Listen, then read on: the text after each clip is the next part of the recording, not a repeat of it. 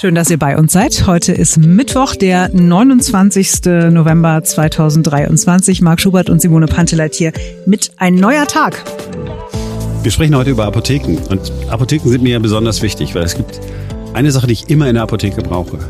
Es ist äh, Aspirinkomplex mhm. oder äh, dasselbe ohne Aspirin drin, dann mit Ibuprofen. Mhm. Ähm, wie heißt das? Boxaripal zum Beispiel. Gibt's aber auch von anderen Firmen auch noch billiger, immer danach fragen, ja? ja. Immer nach dem Generikum fragen. Und ich werde es nie vergessen. Und ich brauche diese Sachen immer. Wenn du so eine leichte Erkältung hast, nimmst du eben nicht nur dieses Aspirin-Ding, sondern ist eben noch was anderes mit drin, dass du dich ein bisschen besser fühlst. Man soll es nicht so regelmäßig nehmen, mhm. wie mich eine Apothekerin auch ermahnte. Mhm. Äh, ich bin dann hingegangen und gesagt, ich hätte gerne Aspirin-Komplex. Ja, aber wollen Sie es nicht erstmal mit einem Aspirin versuchen? Ich sage, wenn ich ein Aspirin gewollt hätte, hätte ich eine Aspirin genommen. Äh, ich hätte gerne Aspirin-Komplex. Ja, aber das dürfen Sie, da dürfen Sie nicht so viel von nehmen. Ich sag, ich will ja nicht die ganze Packung auf einmal nehmen, ich würde aber trotzdem eine Packung kaufen, um nacheinander diese kleinen ja. äh, Dinger. Ja, aber ich kann Ihnen wirklich nur empfehlen, sag ich, wissen was? Ich gehe jetzt einfach mal in die nächste Apotheke. Und da ist heute nämlich genau das Problem. Hm. Man kann nicht einfach in die nächste Apotheke geben, wenn man sich in der einen gemaßregelt fühlt. Das Problem ist, dass äh, viele Apotheken geschlossen bleiben. Es wird gestreikt, äh, seit Wochen ja schon deutschlandweit, heute nun auch in Berlin und Brandenburg. Oskar Linau ist Apotheker in Adlershof. Er wird heute mitstreiken und Martin Gronwald aus unserer Berliner Rundfunkredaktion hat mit ihm gesprochen. Was fordern Sie heute am Streiktag? Also heute am Streiktag, wo wir uns ja quasi alle in Dresden versammeln und ab 14 Uhr dann auch die ähm, große Kundgebung auf dem Theaterplatz in Dresden stattfinden wird, sind eigentlich die Grundforderungen ähm, die Erhalt der gegebenen Apothekenstruktur in Deutschland, so wie es jetzt ist, das ähm, enge Netz, die Versorgungssicherheit für die Bevölkerung mit Medikamenten, die Beratung, was beinhaltet natürlich auch äh, die aktuelle Situation mit den Lieferengpässen. Und natürlich beinhaltet es auch eine ähm, ordentliche und gerechte Vergütung für unsere Arbeit, die ja auch schlussendlich, wenn man es mal ganz einfach sagt, eine staatliche Beauftragung beinhaltet. Vergütung bedeutet, vielleicht können Sie mal ein kurzes Stichwort geben, ähm, seit wann wurde denn zum Beispiel nicht mehr die Vergütung erhöht?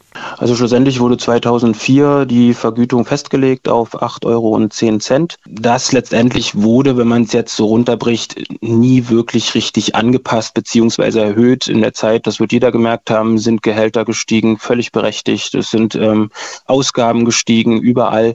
Und eigentlich das, was uns ausmacht, die Grundvergütung unserer Arbeit hat sich halt in keiner Weise wirklich verbessert oder angepasst. Und irgendwann kommt man auch gerade als kleinere Apotheker an einen Punkt, wo man die eigentliche Aufgabe, die einem übertragen worden ist, einfach nicht mehr, nicht mehr wirtschaftlich ähm, darstellen kann. Sie hatten es ja schon angesprochen, heute gibt es diesen Streiktag.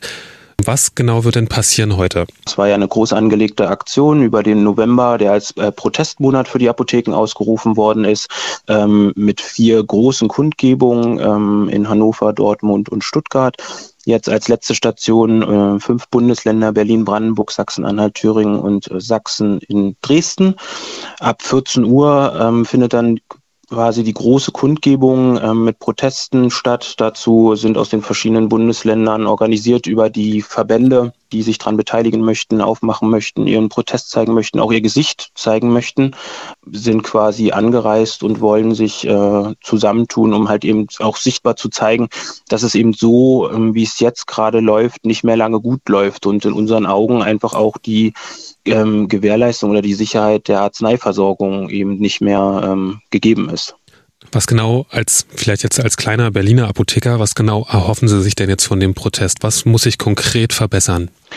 dass die Forderung, die auch unsere Vereinigung letztendlich gestellt hat, eine Anpassung unserer Vergütung, ähm, eine wirkliche effektive Bekämpfung der Lieferengpässe nicht nur wahrgenommen wird als ähm, Lobbyarbeit oder als, sage ich mal, Forderung von einem, äh, wenn man es mal so runterbricht, satten System, sondern einfach ähm, quasi wir vor Ort ähm, sehen teilweise die die Wirtschaftlichkeit einfach nicht mehr. Und ähm, teilweise macht man sich schon zukünftig Gedanken, wie man das alles finanziert, weil man muss es halt mal runterbrechen.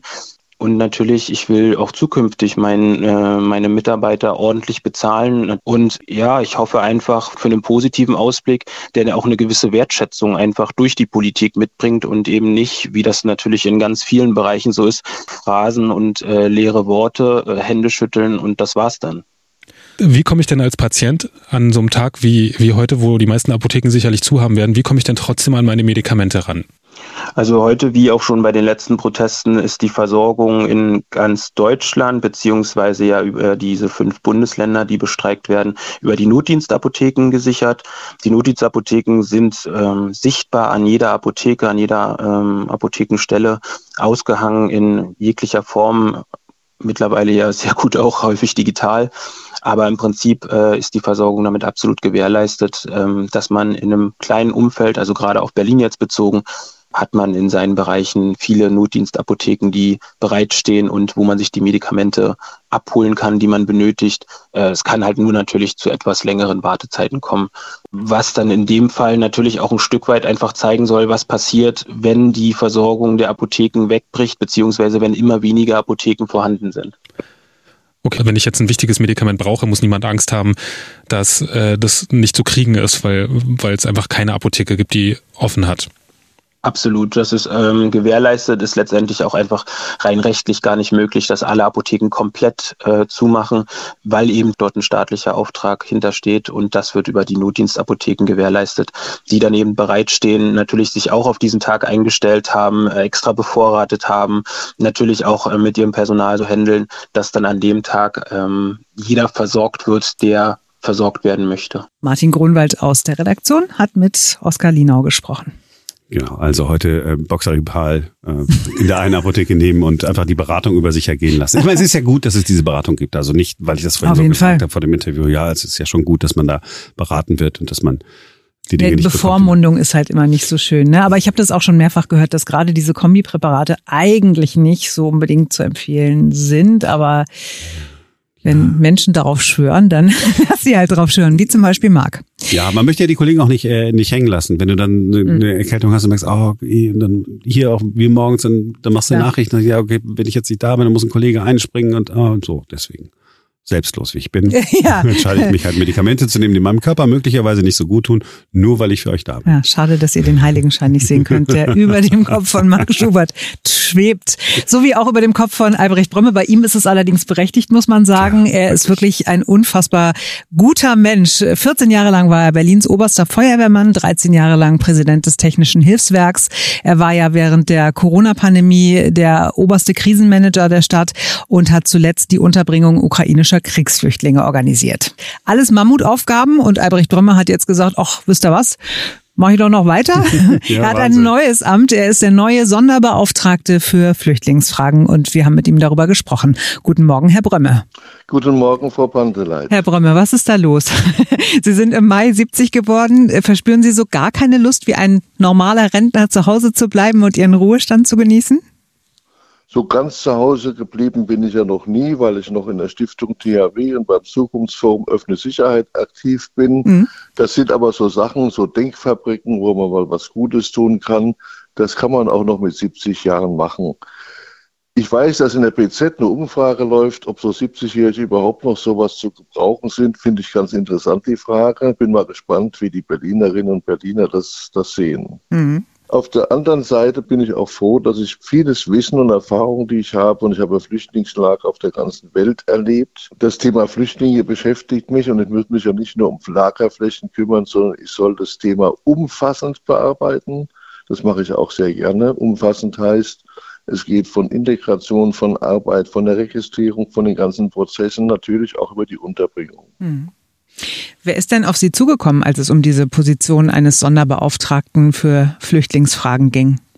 Wie so manchmal war die Regie nicht ganz geplant, aber ich bekam letzten Montag einen Anruf vom regierenden Bürgermeister, der mich fragte, ob ich mir vorstellen könnte, da zu helfen. Schon dienstags haben wir uns getroffen und so geht es jetzt jeden Tag mit irgendwelchen Absprachen weiter. Und ich habe auch gesagt, wichtig ist, dass der Senat das so will, dass ich das mache oder dass es überhaupt so eine Funktion gibt und dass ich das mache. Und der Senat hat es am Dienstag eindeutig beschlossen. Wie lange mussten Sie denn überlegen, ob Sie diese Aufgabe annehmen wollen? Also als der Regierende dran war, haben Sie sofort Ja gesagt oder haben Sie gesagt, lassen Sie mich noch mal eine Nacht drüber schlafen? Es gab schon eine Voranfrage mal aus den Reihen der Senatskanzlei vor acht Wochen und nachdem ich nichts mehr gehört hatte, habe ich gedacht, der Kelch geht vorbei. Wäre ja auch nicht schlecht gewesen. Ich habe nicht jede Woche angerufen, ob nun was kommt oder nicht. Mhm. Und dann habe ich mir nicht mehr lange überlegen müssen und habe gesagt, wir treffen uns morgen und dann besprechen wir das Weitere. Und am Dienstag hatte ich zugesagt. Sie haben es gerade schon angerissen, was Ihre Aufgabe sein wird, aber vielleicht können Sie es noch mal konkret sagen. Was genau haben Sie da zu tun in Ihrer Funktion? Wir haben in der Stadt viele Flüchtlinge, die auch hängen geblieben sind, die nicht weiterverteilt werden konnten. Wir haben das sogenannte Drehkreuz am Flughafen Tegel, was ich vor, als es begonnen wurde, auch mit angeregt und organisiert hatte, mit dem Roten Kreuz zusammen und anderen Partnern, mit der Messe Berlin zusammen. Äh, die kannten wir uns wiederum schon von den Impfzentren. Also viele alte Bekannte haben zusammengearbeitet. Und jetzt haben wir festgestellt, es fehlt ein zusammenhängendes ähm, System. Wo muss ich einen Flüchtling registrieren? Wie lange dauert es, bis er, bis er, einen Platz, bis er einen Platz zugewiesen bekommt? Und was passiert mit den vielen Flüchtlingen, die jetzt in Hotels sind? Wir wissen schon seit langem, der Hotels äh, an der, im Ende des Frühlings werden die Hotels dann wieder für Gäste, die nach Berlin kommen, benötigt. Dann müssen die Flüchtlinge woanders sein. Und man hat einige Überlegungen gemacht, aber nicht vollzogen, weil es immer wieder mal da und dort klemmt. Es klemmt auch immer wieder mal zwischen Bezirken und der Hauptverwaltung. Und das sind alles Dinge, die jetzt schleunigst geändert werden müssen, im Sinne der Flüchtlinge, aber auch im Sinne des von, von Berlin mit, seinen Ein, mit seiner Einwohnerschaft. Denn das können wir nicht einseitig sehen. Das müssen wir gesamt sehen.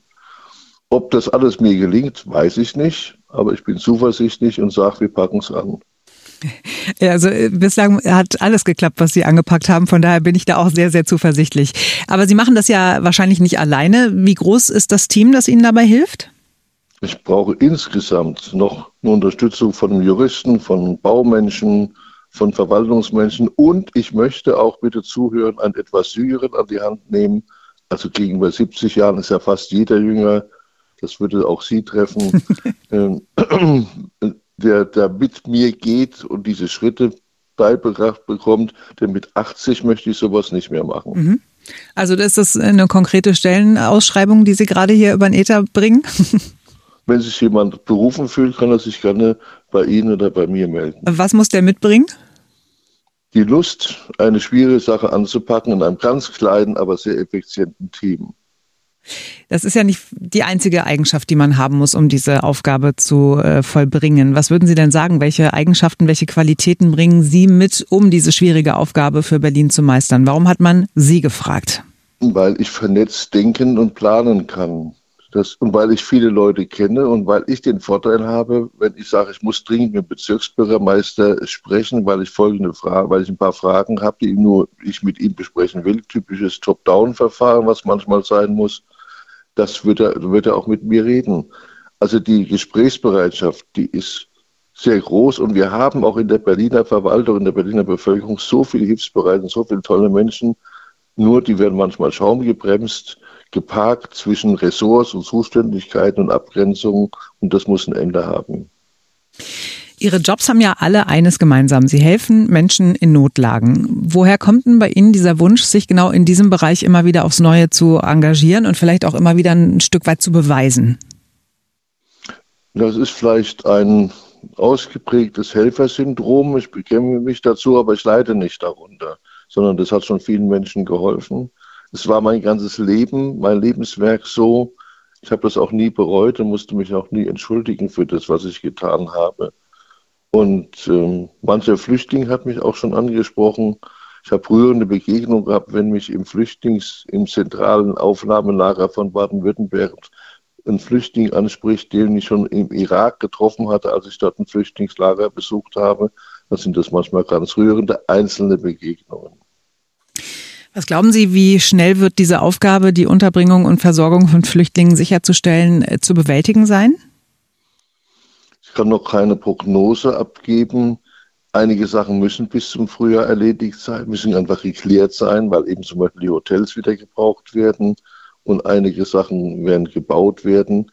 Ich hoffe, dass ich in einem Jahr, also vor Weihnachten, Land in Sicht habe und das vielleicht an jemand anders übergeben kann. Aber das wäre jetzt noch zu früh, um schon das als verbindliche Zusage zu verkünden. Mhm. Ich frage jetzt mal so äh, unverschämt, haben Sie einen befristeten Arbeitsvertrag oder wie, wie funktioniert das? Also ich habe noch gar keinen Arbeitsvertrag. Der wird morgen besprochen und dann geschlossen werden.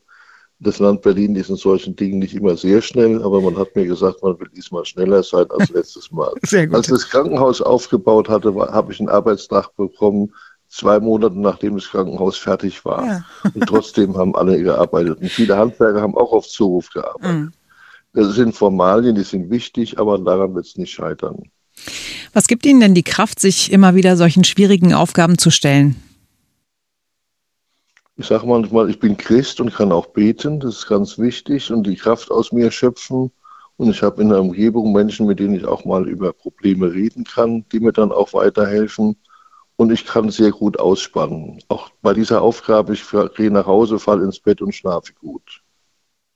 Das ist äh, sehr schön, dass das so ist.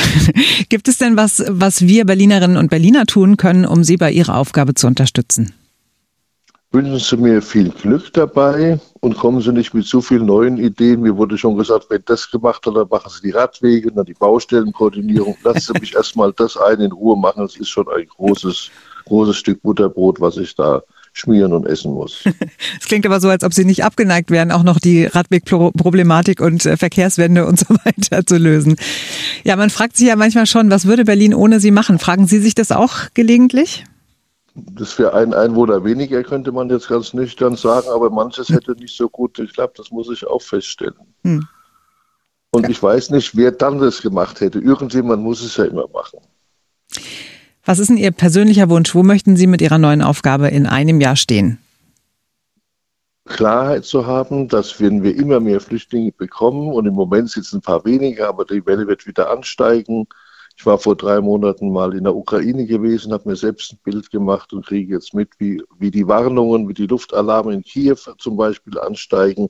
Es war vor drei Monaten einer am Tag, jetzt sind es drei, vier am Tag. Das zermürbt die Bevölkerung und ich befürchte, dass noch mehr Menschen aus der Ukraine fliehen wollen oder fliehen müssen aus Angst um ihr Leben. Und das ist keine gute Situation. Und zwischen Polen und der Ukraine ist es schwierig, zwischen Polen und Deutschland ist es schwierig.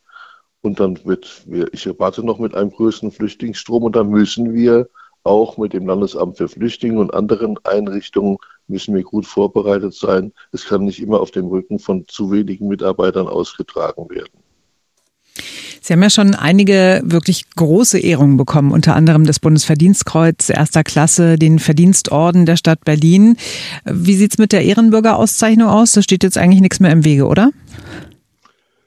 Ich nehme Anregungen noch gerne entgegen, aber ich bin in einer Situation in einem Alter, wo ich nichts mehr mache, um noch mehr Ruhm und Ehre zu ernten. Ich gebe nur noch. Das macht sie aus, Herr Brümme, und das ist ganz, ganz großartig. Wir wünschen Ihnen ganz, ganz viel Erfolg für Ihre neue Aufgabe und ja, dass Sie Ihre Kräfte auch einteilen, dass Sie immer noch Zeit haben, sich zu entspannen und weiterhin nachts gut schlafen. Vielen Dank für das Gespräch. Bitte sehr gern geschehen und alles Gute auch für den Sender. Es ist so krass, ne? So ein Albrecht Brömme, was, also erstmal müssen wir sagen, hat Berlin nicht noch mehr Leute, die sowas können, na, offensichtlich? Äh, anscheinend nicht. Ja. Ja, jetzt jede Krise, die jetzt kommt, also hoffentlich bleibt der Mann fit. Ja, aber er, er hat mir mal erzählt in einem Interview, dass er ähm, lauter alte Verwandte hat. Also die, seine Mutter ist irgendwie über 100 geworden, sein Onkel ist über 100 geworden, irgendeine Tante und so. Er sagt, also er berechnet auch fest damit, dass er mindestens 106 wird. Von daher hat er ja noch 36 Jahre. Gut. Und also um die nächsten Krisen muss uns nicht bange sein. das ist wirklich so. Simone, was mich gewundert hat, du hast noch nicht irgendwie, heute gab es keinen Countdown oder so, nur noch 48 Stunden, bis endlich äh, erster Tag ist, an dem man Adventskalender... Aber, aber, ja, aber wir haben über Adventskalender gesprochen und komm, du hast den weltbesten Adventskalender der Welt bekommen. Ja, muss ich wirklich sagen. Also ich äh, war völlig überrascht, nachdem ich ja gestern äh, immer mal wieder so, oder naja, eigentlich immer, wenn es um Adventskalender mhm. äh, geht, äh, nörgle, muss ich sagen. Ich habe zum ersten Mal einen Adventskalender bekommen, der mich wirklich begeistert hat. Danke, Simone. Sehr, sehr gerne. Möchtest du beschreiben, was ich ja, dir da gebastelt habe? Tatsächlich, ist dann ein Glas und es äh, enthält 24 Erdnüsse mit Schale. Und da steht dann äh, eine Eins für den ersten Tag, eine Zwei für den zweiten Tag. Und ich bin ganz überrascht natürlich, deswegen fiebere ich jetzt ausnahmsweise mal. ja. Wie viele Nüsse sind drin und ist denn möglicherweise eine faule dabei? Ja. Das Oder ist, ist er am 24. eine ganz besondere Nuss keine Ahnung. Ich werde es ja erst am 24. erfahren. Ja, du wirst uns äh, auf jeden Fall auf dem Laufenden halten. Du wirst jeden Tag das öffnen. Ich erwarte, dass, dass du es nicht vergisst. Und äh, falls ihr das auch äh, nachbasteln wollt, ja, das war jetzt die Version für den äh, Grinch hier bei uns im Team. Ähm, Einfach nur 24 Erdnüsse, einfach nur ein Edding, einfach nur ein Glas und dann ähm, kann man Menschen glücklich machen. Vor allen Dingen ist er ja auch vegan, gesund, kalorienarm, ohne Plastikverpackung, ohne irgendwas. Ne? Also es ist der perfekte Adventskalender und hat mich irgendwie 53 Cent gekostet, wenn es hochkommt. Sehr gut. Das ist doch der persönlichste Schluss, den wir haben können. Unbedingt. Ah, das war's für heute. Wir sind morgen wieder für euch da, denn dann ist wieder ein neuer Tag. Bis dahin. Tschüss.